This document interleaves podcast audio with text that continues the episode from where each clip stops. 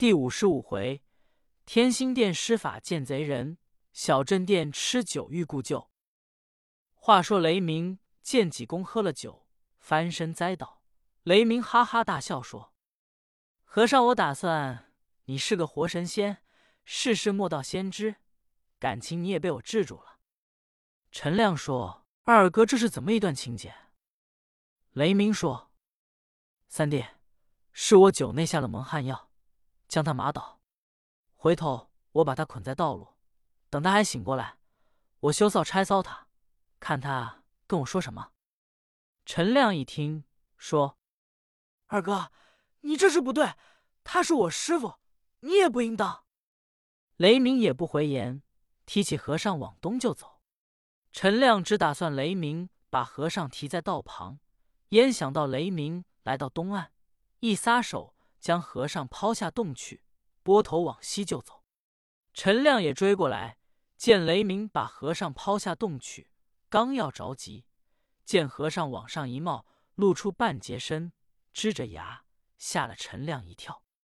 陈亮说：“二哥，你这不对，你这个乱子惹大了。济公他老人家神通广大，法术无边，你要报应呢。”雷鸣说。三弟，你别胡说了！我已然用蒙汗药把他迷住，抛在水内，还有什么法术？跟我走吧。陈亮无奈，引雷鸣往北走。走了有二里之遥，眼前是一道土岗。二人刚上土岗，就听得有人说：“我死的好冤屈！不叫我见阎罗天子，叫我见四海龙王。龙王爷没在家。”寻江夜叉嫌我直，把我轰出来。大庙不收，小庙不留，我死的好苦。我竟等害我的人来，我们是冤家对头，我把他割死。雷鸣、陈亮抬头一看，正是济公，吓得二人魂不附体，拔头就往市跑。后面和尚须臾须臾就追二人跑得紧，和尚追得紧，二人跑得慢，和尚追得慢。雷鸣。陈亮脚底下一按劲，跑出五六里远，好容易听不见草鞋响了。二人累得浑身是汗。雷鸣说：“老三，我们前面树林子下歇歇吧。”二人刚一到树林，和尚说：“二位才来啊！”二人一看是济公，吓得拨头就跑，和尚就追。二人好容易跑脱了，刚来到土岗。和尚站在土岗之上说：“才来。”雷鸣、陈亮又往回跑，心中暗怪道：“怎么和尚又跑到头里去？”二人复又跑到树林，和尚又早到了，说：“才来。”一连来回跑了六趟。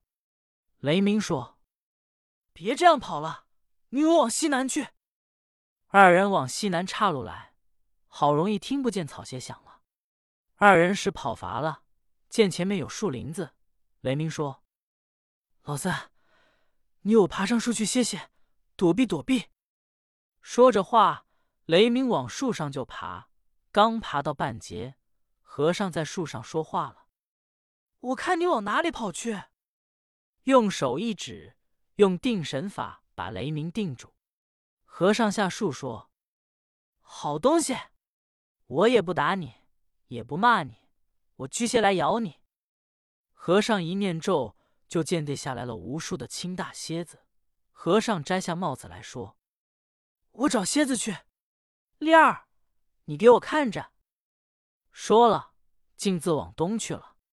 书中交代，杨猛、陈孝二位班头同着傅有德在雅座等候多时，不见济公下楼。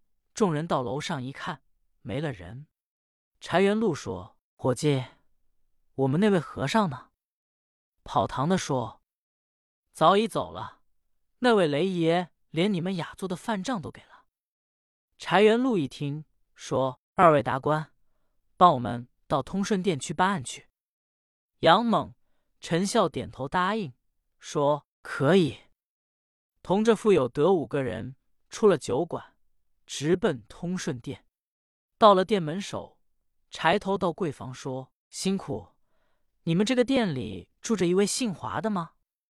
掌柜的说：“不错，昨天走的。”柴元禄一听，说：“了不得，贼走了。”陈笑说：“不要紧，济公他老人家神通广大，法术无边，要拿这样贼，亦不费吹灰之力，易如反掌。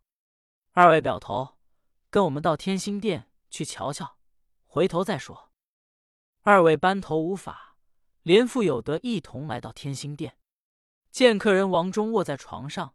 哼声不止，陈笑说：“客人大喜。”王忠说：“唉，世界上最难受，莫过生死离别。我要做他乡的冤鬼，异地的孤魂，喜从何来？”陈笑说：“我给你请了灵隐寺的济公和尚来给你治病，他老人家神通广大，手到病除，回头少时就来。偏巧这话。”给店里伙计听见，这店里掌柜的生长一个腰痈，有碗口大，疼得要命。伙计就告诉掌柜的说：“你在门口去等着，回头你见了和尚就磕头，求他给你治病。那是济公活佛，手到病除。”这掌柜的果然到门口，投了凳等着。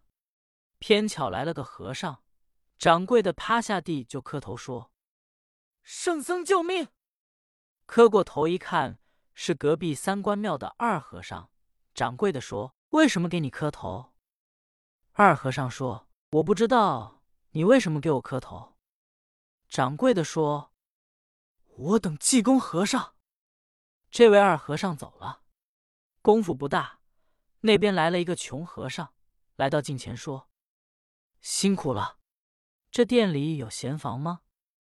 我住店，掌柜的一看，和尚拦楼不堪，说：“我们这里是大客店。”和尚说：“我在街口捅了个弯，看过了，就是你这个店小。”掌柜的一赌气，转过脸来不理穷和尚。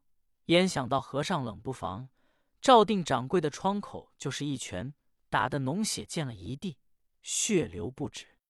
店里伙计一看，各抄家伙。要打和尚，有里面杨猛、陈笑窜出来，说：“千万别打！为什么？”就见掌柜躺在地下，“哎呀，哎呀！”直嚷说：“和尚不好，和尚打死我了！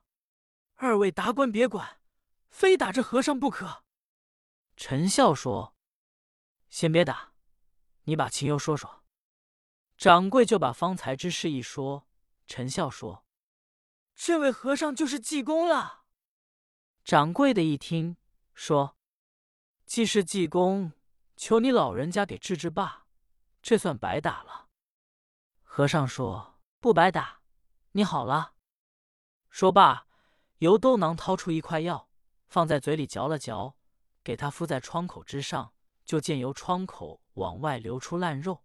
和尚口念六字真言，眼妈的巴咪猫，用手一摸，立刻腰拥好了，复旧如初。